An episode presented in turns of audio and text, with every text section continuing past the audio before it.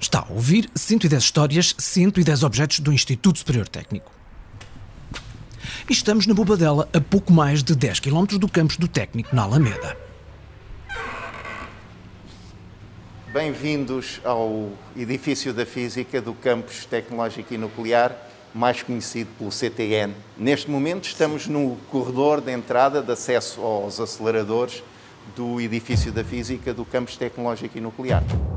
Bom, se a palavra nuclear lhe causa um certo arrepio na espinha, tem toda a minha solidariedade, tenho a confessar que a mim também. Muito por causa dos filmes, das séries de televisão e das notícias que de vez em quando relatam desastres ou sustos valentes ocorridos em centrais nucleares. Mas, não querendo ser spoiler, esta reportagem já foi feita há alguns dias e toda a equipa do programa só está radioativa, por simplesmente porque este é um programa de rádio em que estamos todos ativamente muito empenhados. De resto, tudo ok, tudo seguro, mesmo que neste percurso pelo CTN pareça que estamos a passar por instalações de comando como as de uma central nuclear. Façam o favor de entrar. Uh, repara agora que ainda não sabemos com quem é que estamos a falar. a culpa é minha, já, me podia, já me podia ter uh, identificado. Uh, eu sou Eduardo Alves e sou o diretor aqui do Laboratório de Aceleradores e Tecnologias da Radiação.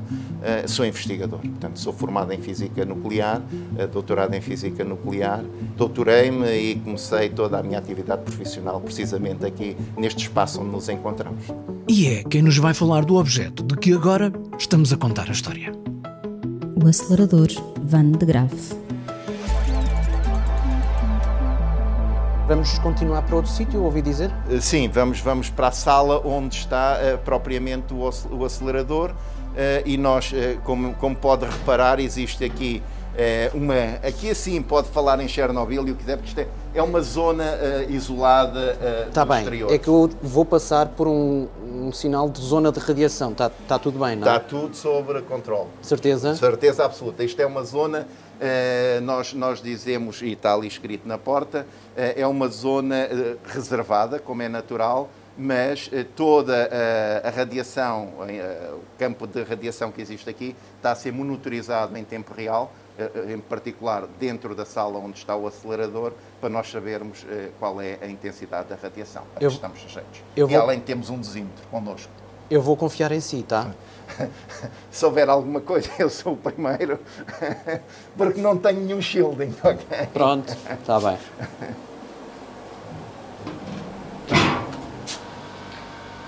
E então aqui temos uh, a sala onde uh, temos o acelerador ali na, na, parte de trás e aqui assim temos a zona onde estão instaladas as câmaras onde são realizadas as experiências uh, e como digo, praticamente uh, o que existe aqui está instalado desde, desde o início, desde 1961. O que é que é um acelerador, antes de mais? essencialmente um acelerador é um equipamento elétrico que permite acelerar partículas. Partículas elementares, eh, protões, eletrões, portanto, esse tipo, ou iões, ou, núcleos de átomos eh, ionizados. Portanto, é esse, todo esse tipo de partículas que eu, que eu refiro eh, que é possível acelerar com este tipo de máquinas. No fundo, o que nós estamos aqui a ver é, é, é um, um, brinquedo comparado com aquilo que as pessoas ouvem falar em termos do CERN porque a única diferença está na dimensão e na energia. Os princípios físicos eh, básicos são os mesmos que eh, se aplicam aos aceleradores que existem no CERN. Bom, o CERN só tem uns quilómetros. Exatamente, e aqui temos uns metros, portanto é, é a diferença, eh, digamos, em, em, termos de energia das partículas é também essa a diferença. Enquanto aqui temos, eu diria, alguns MEVs, no CERN nós temos GEVs e agora já até estamos a chegar aos TEVs ou seja, tera, tera, tera milhões de volts. Portanto, é, é, são energias é, que, obviamente, nós aqui não podemos alcançar.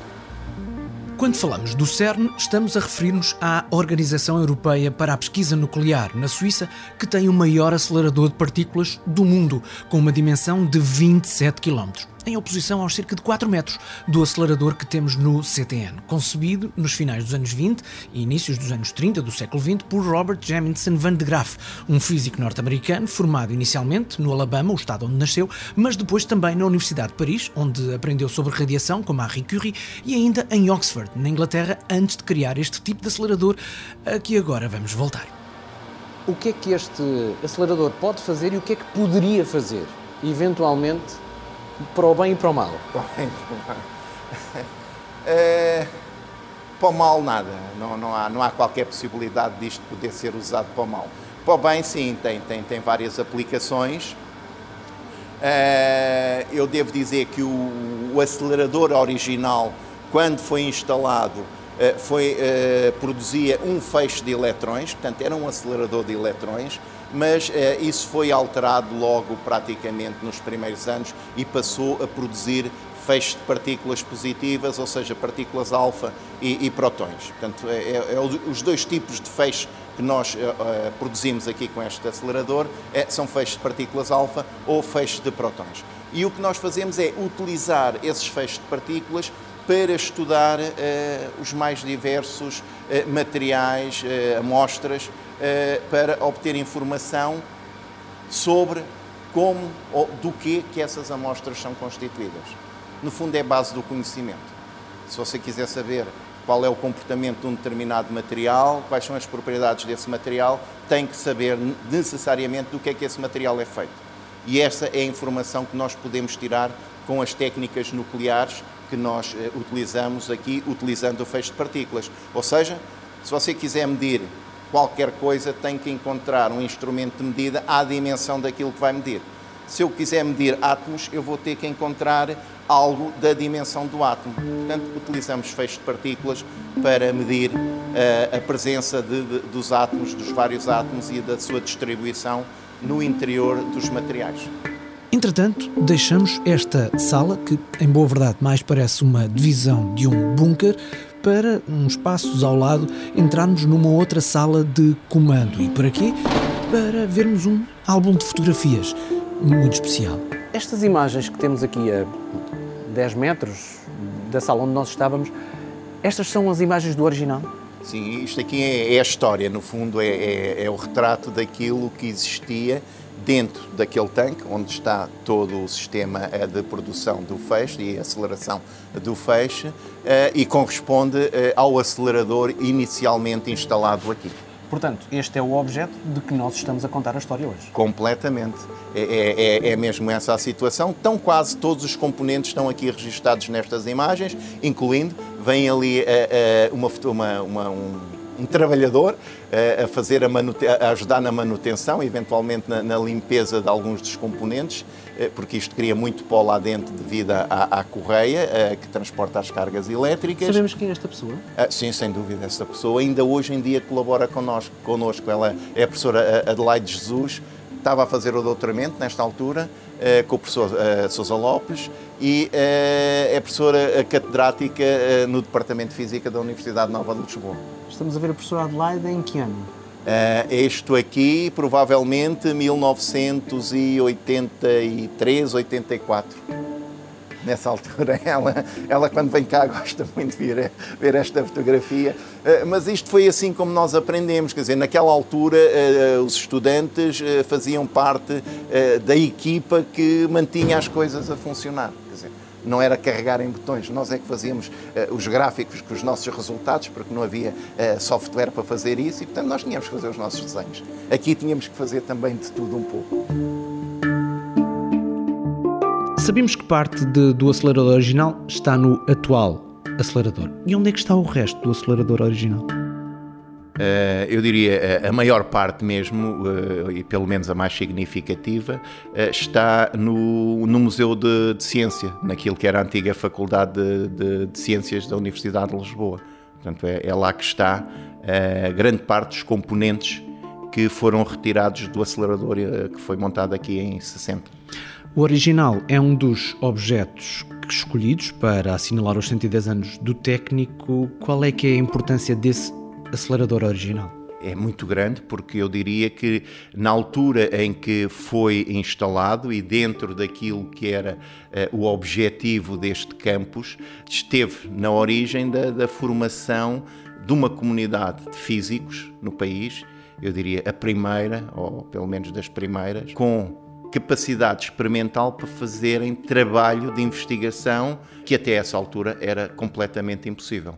Aliás, as primeiras pessoas que vieram trabalhar uh, aqui uh, com estes equipamentos tinham ido fazer os seus doutoramentos fora do país e regressaram com uh, esse know-how, com essa formação e deram início às suas carreiras científicas em torno destes equipamentos e, em particular, deste acelerador que foi instalado precisamente no âmbito desta estratégia de naquela altura, fazer o aproveitamento da energia nuclear utilizando recursos nacionais, porque, eh, como sabem, nós até temos algumas minas de urânio que deixaram de ser exploradas e, sendo nós um país extremamente dependente energeticamente, poderíamos utilizar esses recursos, coisa que nunca veio a acontecer, como todos sabemos. Para além dessa importância de que fala, também ajudou a literalmente fazer o atual uh, acelerador. E para que é que serve este atual acelerador? O conjunto de técnicas que está associado a estas máquinas, de baixa, aceleradores de baixa energia, existem é, umas centenas, duas centenas ou mais é, espalhados por todo o mundo, é, reside na versatilidade e na, na, na, importância da informação que pode ser obtida utilizando as técnicas de feixe de iões. Troque-me lá isso por miúdos ou então dê-me um exemplo. Por miúdos, eu, eu dou-lhe dou um exemplo que as pessoas poderão imediatamente visualizar e compreender. Há uns anos atrás, era do conhecimento público, que eh, na, Casa da Moeda existe aquilo que é suposto ser a, primeira moeda cunhada no reinado de Dom Afonso Henriques, ou no, do, filho, não, não, se sabe bem, eh, em ouro. Portanto, o morabitino eh, de ouro. Posteriormente, há 30 anos talvez, apareceu no mercado de colecionadores mais duas moedas dessas. Eh, obviamente que eh, se colocava logo a questão da autenticidade ou não dessas moedas. Se nós fôssemos os donos de uma dessas moedas, de certeza que não iríamos autorizar a ninguém a descascar lá um bocadinho da, da moeda para ver se aquilo era mesmo ouro ou se não era, se era falso ou não era. Portanto, as técnicas de que eu estou a falar permitem obter informação sobre a composição dessas moedas. Sem tirar essa lasquinha. Sem as danificar absolutamente em nada. Eh, portanto, mantinham intacto todo o seu valor e verificar se realmente eram verdadeiras ou não. Outras Portanto, aplicações práticas? Por exemplo, na, área da biologia, existem determinadas eh, patologias, eh, problemas que eh, estão associados a excessos uma concentração elevada de determinados elementos nas células, eh, nomeadamente o ferro, por exemplo. Há pessoas que têm dificuldade em, em expulsar o excesso de ferro que tem no organismo e ele vai-se eh, acumulando, o que leva à morte da pessoa. O diagnóstico dessas doenças é extremamente complexo, porque a pessoa tem que ser internada, tem que ser feita uma punção ao fígado, portanto, não é, não é fácil. E nós Através destas técnicas, podemos, por exemplo, medir a concentração dos, desses elementos nas células. Uh, isto é, é, um mero exemplo, mas, mas existem vários uh, noutras áreas inclusive na, na, na área uh, de objetos de arte, os materiais. E um sem número de outras áreas tão diferentes como a datação arqueológica e a análise de elementos que vão ajudar o desenvolvimento de aparelhos eletrónicos. Aliás, diz o nosso investigador que sem aceleradores como aquele que está ali como, embaixo... Como, não, é o, não é o antigozinho, é, é o novo, é um dos novos. Sim. Este, é. o podcast 110 histórias, 110 objetos não acontecia. Não tinha que utilizar válvulas. Tem lá equipamento a válvulas. Ainda se lembra de como eram os rádios antigamente e as televisões antigas, pois é, era essa a eletrónica que ser as bobines. as válvulas. Como dizia o António Silva. São as bobines que ainda estão frias. Frappé. Não vê você que a onda bate na lâmpada e recua. E daí o som quer sair e não pode tem de aquecer o carburador. Exatamente. Portanto, tinha que ser assim.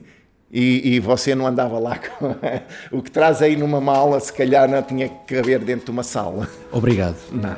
pela vossa ajuda. em nome de todos os meus colegas cientistas espalhados por esse mundo, eu, eu, agradeço. Mas é bom que as pessoas uh, pensem, parem um bocadinho para pensar, porque isto uh, é muito fácil. Nós vamos à loja e compramos, mas para estar na loja houve um longo percurso até chegar ali.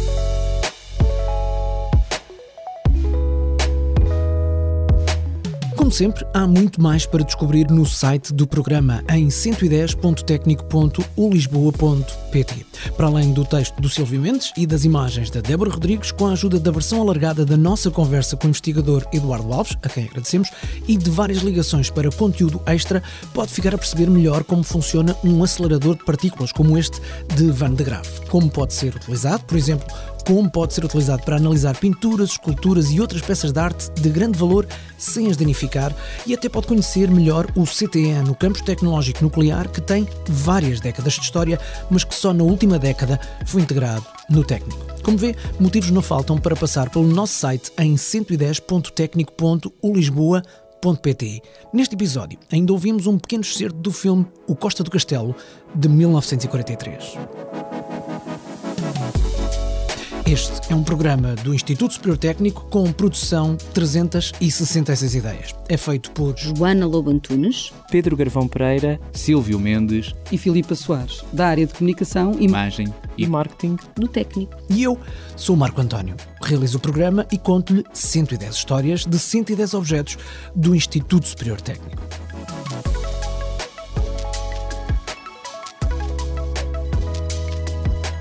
Desta vez, despedimos-nos com uma história que termina como as histórias devem terminar. Ou seja, com um final feliz. Antes da pandemia era normal, no fim do, do semestre, do terceiro período, do, do, do, liceu, os alunos virem aqui fazer visitas ao, ao campus, ver os vários equipamentos, o reator, aqui os aceleradores, etc. E, e numa dessas visitas, eh, o, o, trabalho que estava a ser realizado ali embaixo com os aceleradores envolvia a utilização daquilo que nós chamamos feixe externo, ou seja, nós fazemos passar o feixe através de uma janela para o exterior e nós podemos pôr lá amostras, qualquer eh, forma, tipo, etc., que podem ser analisadas ao ar. E o meu colega eh, perguntou eh, aos alunos se tinham lá algum objeto que quisessem medir, que quisessem saber o que é que era feito. E houve uma, uma, uma aluna que se ofereceu logo, disse que tinha ali uns brincos que a avó lhe tinha dado, que eram de prata uh, e que uh, gostaria de saber é se, era verdade ou não. os colegas brincaram logo com ela, a dizer que aquilo devia ser pixbeco, uma coisa assim, e, ele lá, lá, lá pôs o brinco em frente ao feixe, as partículas do feixe, e começou assim a ficar muito sério. o que acontece é que ele verificou eh, de acordo com os resultados de, de raio-x que, que, estava a medir, que aqueles brincos, ou aquele brinco em particular, era praticamente platina pura e não, tinha, não era nada de prata. Portanto, a, a, estudante entrou aqui com uns brincos de, de, supostamente de prata e saiu daqui com um par de brincos de platina, uh, o que é uh, ganhou o dia, como se costuma dizer, não é? Eu, se fosse ela, teria guardá-los e deixava de andar, senão ainda se arriscava uh, que lhes arrancassem das orelhas. Foi uma visita que rendeu. Para ela, sem dúvida nenhuma. ela, ela deve ter essa visita gravada na memória para sempre. E não guarda joias? E não, ou não, ou não. 110 histórias, 110 objetos do Instituto Superior Técnico é uma parceria com o público. O público fica no ouvido.